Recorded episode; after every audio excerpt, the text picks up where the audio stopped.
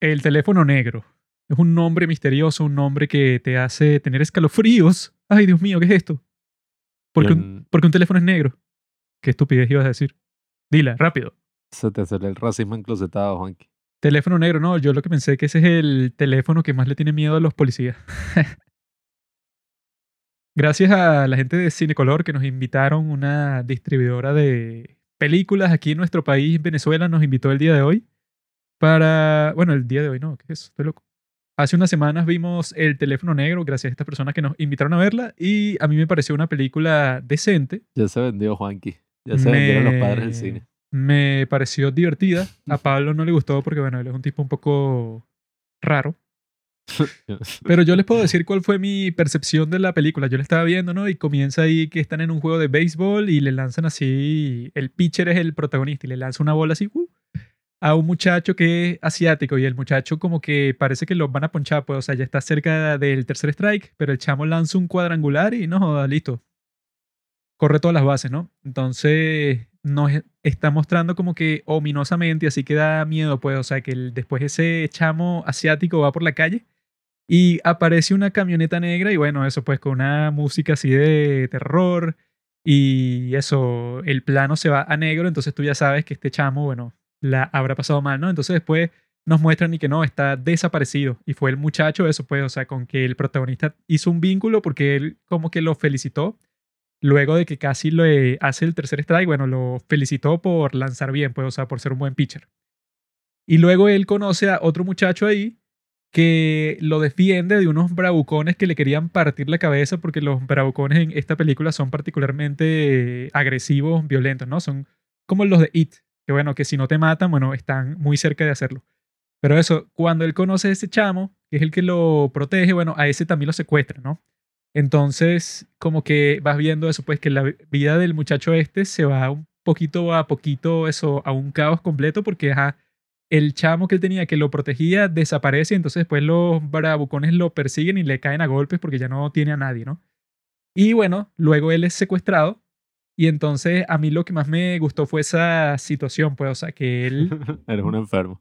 me encantó ver el secuestro porque yo quiero hacer eso también, pero Lo que más me encantó fue cómo secuestraban al niño. no, no, no, no como lo secuestraron, sino que cuando él ya está secuestrado, él ahí cuando está en el cuarto ese, ajá, se llama el teléfono negro porque en el cuarto hay un teléfono negro que el maldito ese, el villano, que es interpretado yo creo que bastante bien por Ethan Hawke, el tipo le dice que no, mire, este teléfono es- está malo y hay veces que suena, pero eso es y que por el, el viento que sopla, pero no es porque funcione, ¿no? Entonces hay muchas veces que suena y el niño que está ahí solo completamente lo va a atender para ver si se salva, para ver si se puede comunicar con alguien, pero como que no hay nadie, ¿no? Pero poco a poco lo em- empiezan a llamar y resulta que son todos estos muchachos que lo secuestraron y que desde el, principio sabes que los mataron a todos. Porque parece que están como que en un mundo ahí, no sé, como que en el inframundo. Entonces ellos y que no se acuerdan de su nombre, que son y que no, que yo no, me acuerdo cómo me llamo y estoy aquí, mira, te puedo dar un consejo para que sobrevivas. Y eso me gustó bastante porque yo he leído varias historias, eso pues, de casos parecidos así. Y siempre es como que algo, bueno, totalmente tétrico y así eh, muy triste, pues trágico completamente porque son así que, que no, bueno, que secuestraron a este niño de 10 años y lo mataron y lanzaron su cuerpo que sea a este sitio y los padres lo, lo descubrieron así, pues son unas cosas así.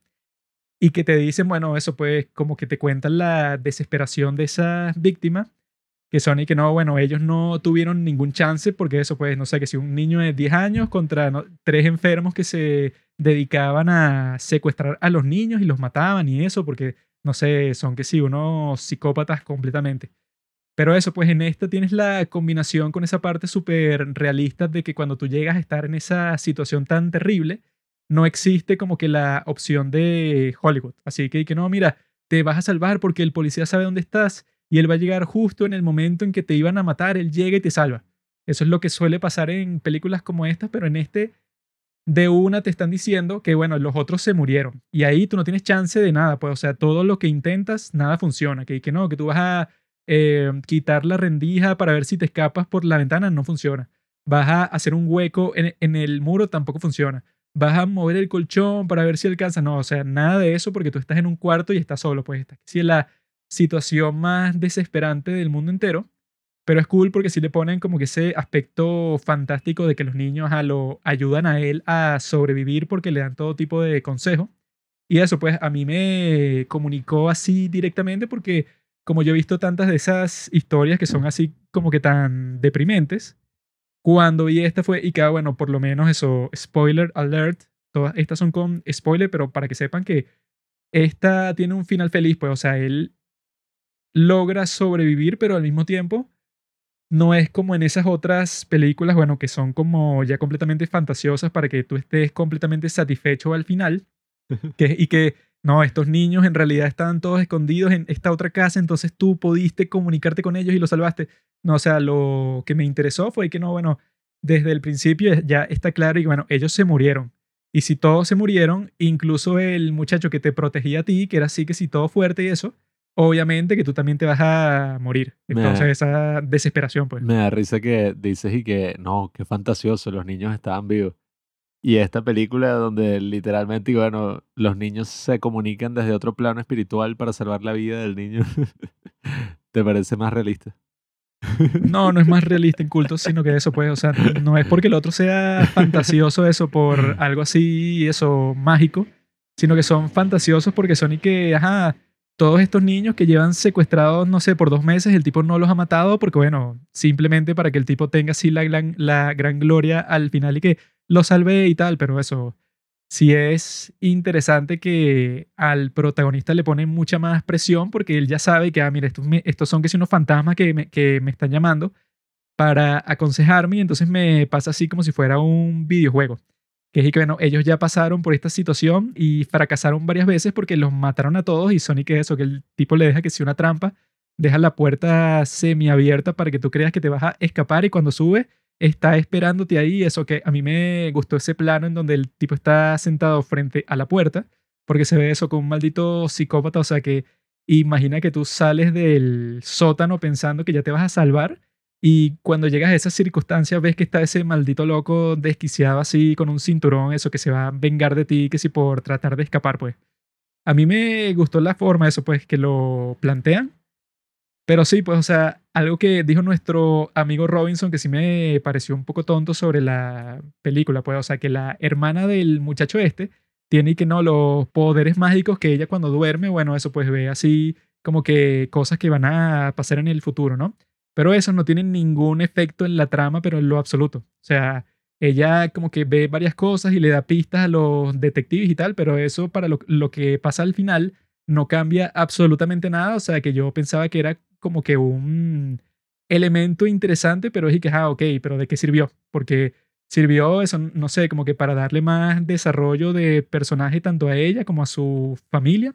Pero eso, pues, y que bueno, y para el final eso, como ella, no sé, como que aceleró que rescataran a su hermano, pues no, pues no lo hizo porque él ya lo iba a hacer por su cuenta. Pues entonces sí fue como que un poco raro que dediquen tanto tiempo así que no, que la hermana que está soñando, que en algún momento ella va a recibir un sueño en donde le van a decir dónde está la casa esta que lo tienen ahí secuestrado, pero eso, cuando por fin sabe cuál es, no sirve de nada porque él en realidad tenía a los niños en la casa del frente. Pues esa parte sí yo creo que fue un poco torpe. Ser el hijo de una celebridad puede ser tanto una bendición como una maldición. Y en este caso, esta película está basada en el cuento del hijo de Stephen King, mm. El teléfono negro. Creo que tiene el mismo título. Eh, y bueno, nada, por eso es que la película tiene ese estilo tan parecido a las películas y a todas las historias de Stephen King. Si no te dijeran que es el hijo, fácilmente podría ser una historia del mismo autor, ¿no? Y tiene todos esos elementos que podemos reconocer en otras películas, que si hay It, tiene como que todas esas relaciones así en la escuela, eso de que existe como que este mundo sobrenatural y que esta tipa tiene visiones, eso de que le, se le van apareciendo los niños muertos a, al niño que está encerrado y lo ayudan. Tiene todos esos matices por los cuales el hijo de Stephen King será por siempre comparado con su padre mm. y probablemente nunca logre el mismo éxito que su padre. Lo cual ¿Sabes es por qué? triste. Porque él no toma drogas. En cambio, Stephen King Mm. cuando escribe se mete cocaína directa y bueno, puede hacer como 10.000 libros por año. No sé si el hijo se droga, probablemente tome antidepresivos porque ser el hijo de una celebridad es algo duro, porque siempre vas a ser conocido como el hijo de, Mm. nunca como tú mismo. Eh, creo que el hijo de Frank Sinatra también era cantante. Bueno, el punto es que esta película, ¿no? Estaba interesante, ¿no? Es una película regular, es una película buena de terror, que sin embargo No yo de pienso que... terror, es de suspenso. Ah. Yo pienso que no aporta absolutamente nada nuevo Mala mía. y al mismo tiempo, no sé, eh, me pareció como innecesaria, como un poco estúpida en algunas partes. No quiero ponerme tan maldito en verdad porque tampoco es que estaba, no sé, y que, ay, qué aburrida, qué mala esta película. Pero, por ejemplo, a ver, todo eso de los niños, cómo se trataban los unos de los otros, me pareció súper absurdo. Porque, ajá, eh, existe como que en las películas de terror, como creen que no es lo suficientemente terrorífico un tipo que secuestra niños y los mata y los viola, qué sé yo. Como creen que eso no es lo suficientemente terrorífico, toda la atmósfera debe ser así, oye, o sea, de terror constantemente y tal. Entonces, eso está muy bien, ¿no? Así es como debería ser. Pero en vez de hacerlo utilizando las grandes técnicas cinematográficas, ¿no? Como es en el caso, qué sé yo, del Resplandor u otras grandes películas de suspenso, de terror, que te meten en una atmósfera, oye, tenebrosa sin tú saber por qué, así de primera mano, a primera vista, utilizan todos estos recursos que, oye, no, a mí ya no me cuadran. En It, yo creo que sí funcionaron, pero ya en otras películas ya es como que, ay, qué fastidio. Por ejemplo, el papá es un desgraciado, pero a niveles, bueno, o sea, exagerados. El bicho es un borracho que le cae golpes a los, a los hijos porque su esposa tuvo, era que se esquizofrénica, que se suicidó, no sé, tenía poder. Entonces te meten como que todo ese terror ahí, pero uno no tiene empatía por, por ese padre o por nada en lo absoluto. Pues es como, bueno, este dicho es un maldito. Y en el caso de los niños, todos son psicópatas, Mm. porque no es como que, ay, mira, el niño está peleando, sino que, bueno, se sacan sangre, se meten patadas en la cabeza, agarran una piedra y se la parten en la cabeza al otro, agarran una niña y le dan una voltereta así mortal y la tiran al piso. O sea, cosas que son como para darte miedo. O sí, o sea que para que, la atmósfera en sí es y que no, bueno, esto es tan trágico que todos los personajes están sufriendo al niño que secuestraron, bueno, pues su papá también le pegaba. Y a este otro niño, pues también lo violó no sé quién. Y a este, eso todos tienen como que una tragedia, pero súper profunda en sus vidas. Y hacen todo eso, pero yo creo que en esta sí lo exageran. O sea, porque eso siempre pasa porque en It es que, ajá, ok, cada uno tiene como que un miedo muy grande, un problema en su vida que lo tienen que superar, pero eso, en It, por ejemplo, solo la chica es la que tiene un padre así que, bueno, que es un súper maldito, pues, o sea, que, lo, que la abusa, pero que sí todos los días. Tanto ella como el chamo, o sea, que es el villano principal de It. Pero todos los demás son y que, bueno, ellos no tienen un problema así, eso como que tan grave, sino que es y que no, bueno, es que él, no sé, tiene una mamá que es un poco sobreprotectora. Tiene este que tiene como que un compromiso muy grande con la religión y está fastidiado, o sea, son como que unos problemas más de niño, pero que no los exageran tanto. ¿No? Y en que, y Porque en esto sí es, y que no, todos los niños, bueno, todos los están abusando, golpeando, haciendo eso, pues el bullying y tal, todos. En It tiene sentido porque es un payaso que se aprovecha de tus inseguridades para aterrorizarte. En esta es un villano que, bueno, es un villano y ya, o sea, un psicópata. O sea, que no Que- tiene poderes mágicos. Sí, que yo creo que ni siquiera estuvo muy bien utilizado porque, ajá, tomó inspiración de los grandes psicópatas, ¿no? De nuestra historia, que son que sí, Ted Bundy. En él tomaron la inspiración de que, bueno, él fingía tener accidentes automovilísticos para agarrar a sus víctimas cuando venían a ayudarlo. Y eh, no recuerdo el otro nombre, bueno, el otro tipo que también era como así famoso, pero el otro que utilizara es John Wayne Gacy, eh, que él era payaso en fiestas infantiles, bueno, este tipo era mago. Y John Wayne Gacy, ¿no? Aparentemente cuando lo consiguieron, bueno, se dieron cuenta que el tipo había enterrado a 26 de sus víctimas en su semisótano, de su propia casa, que es, bueno, prácticamente lo mismo que ocurre acá. Pero no sé, yo creo que podían sacar muchísimo más del personaje de Ethan Hawke. No me pareció un personaje ni siquiera, era como que, bueno, es un psicópata que usa máscaras Y ocurre lo que para mí sí fue como lo más absurdo de la historia, que quizás pueda funcionar en la literatura y más en esos cuentos de Stephen King, que si bien no he leído tantos, los que he leído sí tienen como que ese estilo así que tienen cosas medio quirky, ¿no? O sea, que tú dices, y bueno, es un poco extraño. Bueno, en el mismo It, que, Mm. y, que, y que no, es que hay un dios que es una tortuga cósmica, entonces Sí. si se pelea con esta araña que es una representación de todo lo que está mal en el mundo, entonces van como que, no sé, a otra galaxia para pelear, o sea, eso, si lo pones en la película se hubiera visto súper extraño, o sea, en It. Tienen cosas que para el cine deben ser cambiadas y yo creo que en este, en este caso en particular lo que ocurrió fue eso de que, que no, es que el asesino en serie vive con su hermano y su hermano es un drogadicto que lo que hace es investigar dónde está el asesino en serie. Entonces, wow, mira, qué ironía. El tipo que está investigando al asesino en serie vive con el asesino en serie y es en su sótano donde está ahí matando a la gente. Y que, bueno, no tiene mucho sentido porque es y que, ah, ok, como este carajo está tan, o sea, ajá, y que, ah, estoy un poco paranoico, nos van a descubrir. Pero al mismo tiempo, yo no sé, el hermano no sé por cuántas horas sale para que este deje la puerta abierta, se quede dormido sin franela, usando una máscara como un enfermo y con una correa para que cuando el niño salga, bueno, le caiga correazo. O sea, eso me pareció súper absurdo. Que no, cada vez que sale el hermano, que bueno, el hermano no trabaja, pero bueno, sale seis horas al día o 12 horas al día, bueno, el tipo hace lo que quiere. No me pareció que tenía mucho sentido, me pareció más bien que, o sea, me pareció súper absurdo eso y que no, el tipo mata al hermano y que, ¡guau! Y que no, obviamente, o sea, que creen que iba a pasar? Que el hermano lo iba a salvar y se acabó la película.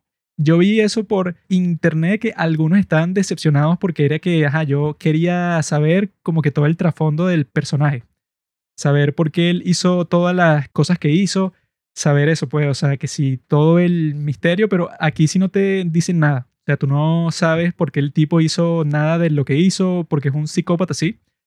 Pero yo no necesitaba mucha explicación, pues, o sea, si no lo van a mostrar, eso pues, o sea, no creo que hace mucha distinción, porque al fin y al cabo cuando te dan una explicación de ese estilo nunca es satisfactoria porque siempre es y que no, su padre, no sé, que si le pegó cuando era niño, entonces el tipo se traumó y eso y como lo golpeaban a él, entonces después comenzó a secuestrar a, los niños del vecindario para que sufran lo que él también sufrió y después los mataba para que no le digan a nadie eso, pues siempre son como que unas historias que no te satisfacen porque es como pasa en la vida real también. Y que bueno, bueno, este tipo lo hizo porque es un loco y ya.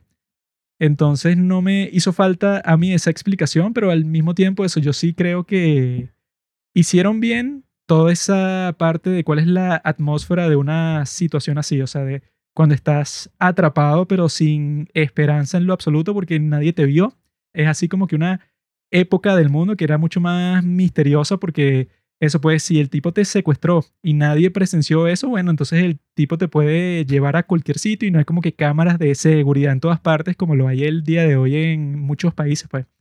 Entonces sí, o sea, yo creo que los tipos sí hicieron un buen trabajo al principio de mostrarte que, ah, ok, él cuando llegó ahí, a ese sótano, fue, y que no, bueno, el tipo como que pasó ahí varios minutos, el niño protagonista como que imaginándose eso y que, bueno, ¿cuál podría ser la solución para salir de aquí?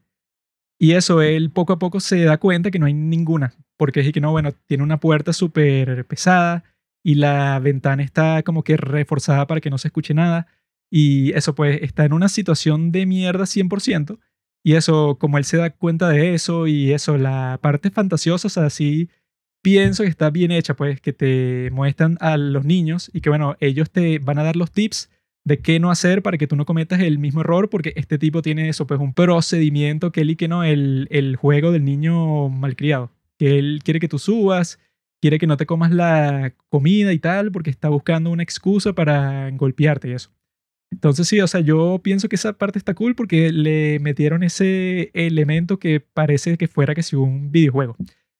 Pero de resto, sobre todo con el final y lo de la niña, eso que los poderes no sirven para nada y un montón de cosas así que fue que las pusieron, no sé, o sea, como que para el final en particular como que no pusieron mucha atención en esa parte del guion, porque incluso al final, que es que bueno, cuando el chamo ya vuelve para las clases y eso, luego de haber pasado que sí por la experiencia más traumática del mundo, le ponen una canción de fondo así, como que cool, pues así de un rock chévere, el tipo está entrando al salón y todo el mundo lo está viendo como que con admiración y que mira, este fue el niño que lo mató y eso. Y él entra para el salón y se sienta al lado de la chica que le gusta sonriendo y todo. Y mm. que, ay, ¿cuánto tiempo habrá pasado desde que él, bueno, pasó secuestrado varios días y tuvo que matar a un tipo y vio cómo mataban a otro y se dio cuenta de que los que lo salvaron eran los fantasmas de los niños que mataron. Eso, solo pasar por toda esa experiencia, supongo que él habrá quedado psicológicamente eso con estrés postraumático, con un montón de cosas así, pero al, pero al final es que no, bueno, volvió el chico y que, ah, mira qué chévere, ponle una canción cool de fondo, o sea, esa, casi todo ese final, yo sí estaba ahí, bueno, como que dañó un poco la atmósfera cool que sí crearon al principio, eso que creo que está bien logrado, pero el resto del desarrollo de la historia, bueno, y lo que tú dijiste de lo de lo del hermano, que si hay partes que lo traten de explicar un poco para que no suene tan estúpido, pero ya eso, pues, cuando te ponen y que no, bueno, es que él sí iba a trabajar, y que no, que él era un drogadicto, el otro, Max, el que lo encuentra, y que no, que él sospechaba algo, pero como era su hermano, y que, ah, bueno, ok, puedes poner como 10.000 excusas, pero al final del día y que, ah, vivías todos los días con él, no sé, o sea, tú lo habrás visto una, dos veces al día y te habrás dado cuenta que algo estaba mal porque eso, el tipo asesinó en ese sótano, no sé ni a cuántos niños, pues, y los tenía secuestrados ahí, no sé, como a cinco niños, seis niños. De tal palo, tal astilla. Y como Stephen King, los finales de su hijo parece que también son medio mierda. En el caso, bueno, de ir ni hablar. Pero. No, hay que buscar cuál fue el final del libro. Porque eso, pues, capaz el final del libro fue. Bueno, del cuento. Porque capaz el final fue que no, llegó la hermana porque, no sé, le salieron unos nuevos poderes psíquicos que, bueno, que no solo puede ver qué es lo que va a pasar en el futuro, sino que al mismo tiempo, bueno, no sé, la niña es la que mata al tipo con un toque eléctrico que le da la 100 con sus dedos mágicos. Eso pues, ah. porque el de It es así un final también y que no, el payaso que se convierte en una araña y luego la tortuga mágica que pelea con tal, o sea, que no lo pusieron en la versión del cine y que eso y que también pasa en The Shining, pues. y, que no, en el libro es y que no, y las estatuas cobraron vida y comenzaron a hablar con Jack Torrance para que no hiciera tal cosa. Y, ¿Qué? Eso sí lo pones en la película se hubiera visto súper estúpido, pero eso pues. Hay que chequear si su hijo como que también tiene problemas con hacer unos finales ahí todo perturbadores, pero no en el buen sentido. A mí lo que sí me gustó de la película es que si te das cuenta todos los elementos, ¿no? Que cada niño aporta, cada niño muerto, que es que no, eh, qué sé yo, quitarlo de entrar al refrigerador y agarrar que si la carne, hacer el hueco en el piso y que ahí fue después donde se cayó el tipo. El tipo, le, el niño le tiró la carne al perro para que lo dejara escapar. O sea, cada uno de los elementos, ¿no? Que estos niños le empiezan a sugerir para intentar escapar. Al principio parece que no funcionan y al final todos ayudan a que él pueda escapar y, y pueda matar a el raptor, como lo tradujeron en español. Ese fue el único elemento así que, bueno, y lo de las máscaras me pareció súper cool creo que eso, pues la gente también es medio exagerada, o al menos el marketing, y que no, una actuación excelente de Ethan Hawke. Esta película tiene cuatro estrellas en la página de Roger Ebert. Mm. Y que, bueno, no, sé, es una estupidez porque es lo que digo, incluso yo creo que tiene hasta errores elementales que, bueno, no es por dármela de nada así, que no, es que claro, el guion, sino que, oye, por ejemplo, cuando el niño escapa, que de eso es lo que se basaron de este otro asesino en serie, que él jugaba este juego con sus víctimas que los dejaba escapar y después los agarraba. Pero bueno, cuando el niño escapa, hubiera sido mejor que el niño, no sé, digamos que está escapando, ¿no? Empieza a tocar la puerta de una de las casas y digamos que parte la puerta o entra por una ventana, algo así. Y la casa a la que entra es la casa que está abandonada, mm. que es la que queda enfrente, y se da cuenta de que abajo, o sea, en el sótano, están enterrados que sí eso, pues, o sea, todos sus compañeros desaparecidos. Eso hubiera sido mucho más interesante y que no, bueno, él salió corriendo y el tipo lo agarró y le dijo, si gritas te mato. O sea, no sé, es como desde esos pequeños detalles que yo lo que pensaba es que, oye, oportunidad desaprovechada, hasta el punto general de la película que yo digo, bueno, pero ¿qué es lo que me están diciendo? que el niño ahora sí, como pudo enfrentar sus problemas y matar al asesino en serie, ya listo, o sea, es respetado por todos en la escuela, o sea, me parece como Se que... ganó el respeto de todos porque lo mató con sus propias manos, Sí. así de la forma más tétrica y que no, eso, que sí, Sí. con un teléfono lleno de tierras. me parece como una moraleja un poco extraña, ¿no? Y que no sé, a la larga, muchísima gente es fanática del cine de Stephen Hawking, ¿no? Y que, oh, el cine de Stephen King. Stephen, eh, perdón, Stephen Cine de Stephen Hawking sí, sí existe por, La porque- teoría del todo. Ajá, esa. no, ajá, el, el cine de Stephen King. Eh, la gente está ahí que, claro, las adaptaciones de Stephen King, wow, son lo mejor. Y hay gente como muy fanática. Yo no soy tan fanático en lo personal porque, ok, está interesante, hay muchísimas películas y por alguna razón desde It, bueno, bueno, la razón es que It fue súper exitoso, pero han sacado en Netflix como 10 adaptaciones distintas y no sé, al final no son tan buenas, es como interesante la cosa, ¿no? Eh, mi favorita es Laggis, ¿no? ¿Cómo es, cómo es que se llama? Langoliers.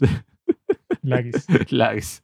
No, es, es que eso, pues, The Langoliers are coming. todos esos conceptos que él tiene en sus libros parece que fueran que funcionan escritos, pues, pero cuando los ves en el cine se ve súper estúpido. O sea, han hecho como 30 películas directas para televisión de los libros de Stephen King y son una porquería, pues. O sea, tú ves cualquiera y eso, pues, son una historia completamente absurda Esa de Langoliers, que tiene, eso no sé, que si unos fantasmas como que ridículos y que al final siempre, no sé, como que se le acabaron las ganas de escribir la historia y la termina de una forma totalmente abrupta, pues, o sea, como que siempre pasa eso que te decepciona al final y que eso, incluso las que son buenas, tipo It, ¿verdad? O sea, la 1, pero la de It 2, bueno, es una tremenda porquería, pero eso pues porque muchas cosas del mismo libro de It que desde el principio te está mostrando que la narración va del pasado para el futuro, para el presente, después para el futuro, o sea, sería muy caótico hacer eso en la película.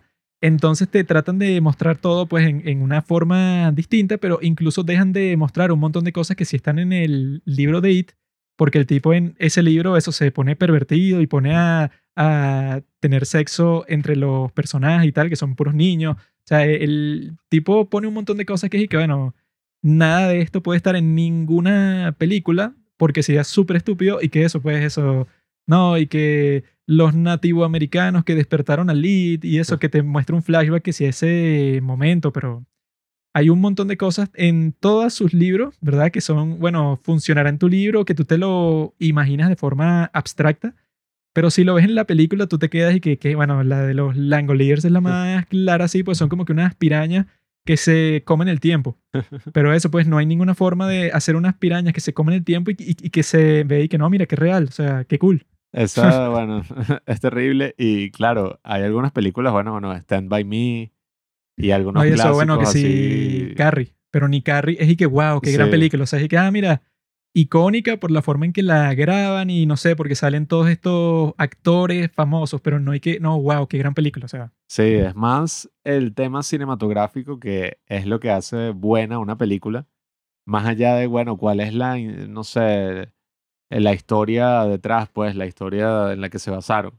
Porque eso es lo mismo que se demostró con The Shining, que esa es como una de las adaptaciones más interesantes, ¿no? En la historia del cine, porque te muestra cómo fue toda esa colaboración caótica entre Stephen King y Stanley Kubrick, donde, bueno, Stephen King se molestó tanto que dijo, no, mira, esa película es una mierda y yo estoy pidiendo plata para hacer mi propia película. Y él fue, hizo su propia película y fue una mega porquería, o sea, fue terrible, tan mala que casi que nadie la vio, la estrenaron en televisión y quedó en el olvido, mientras The Shining de Stanley Kubrick se convirtió en una de las grandes películas del cine de terror de todos los tiempos.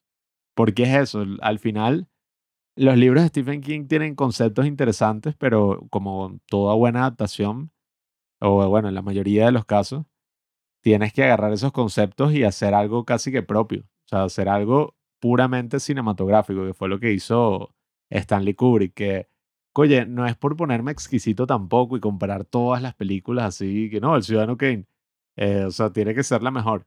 No es por ponerme tan exquisito, pero, oye, si ya en esa época este Stanley Kubrick estaba explorando unas facetas del terror en el cine muy interesantes que, por ejemplo, el personaje que sí más terrorífico de toda la película no es Jack Torrance, es el hotel en sí. Y todos los sonidos que se van escuchando, todo ese diseño sonoro fue maravilloso. Hay varios videos en YouTube que lo analizan, más allá de los locos enfermos, así que sobreanalizan la película. Pero es demasiado interesante como hicieron toda esta atmósfera con los sonidos, con las imágenes que van apareciendo, con el trasfondo del mismo hotel que fue construido sobre un cementerio nativoamericano. Y tú ves después una película como esta y es como que, bueno, no tiene como que nada así que tú vayas a recordar más allá de la máscara del tipo y de que es Ethan Hawke. Pero, no sé, incluso hasta el mismo estilo cinematográfico. Yo dije, oye, si es de los 70 y es como estas historias donde, no sé, los suburbios se ven afectados y, y hay un mega pánico así en toda la vecindad. Si es uno de esos conceptos, podían hacer cosas mucho más interesantes, pues cuál fue la reacción de la gente, qué estaba pasando, o cosas desde el punto de vista ya más cinematográfico con ese estilo así de los 70. La broma está grabada como It, o sea, es exactamente igual a It. Sin exagerar, bro.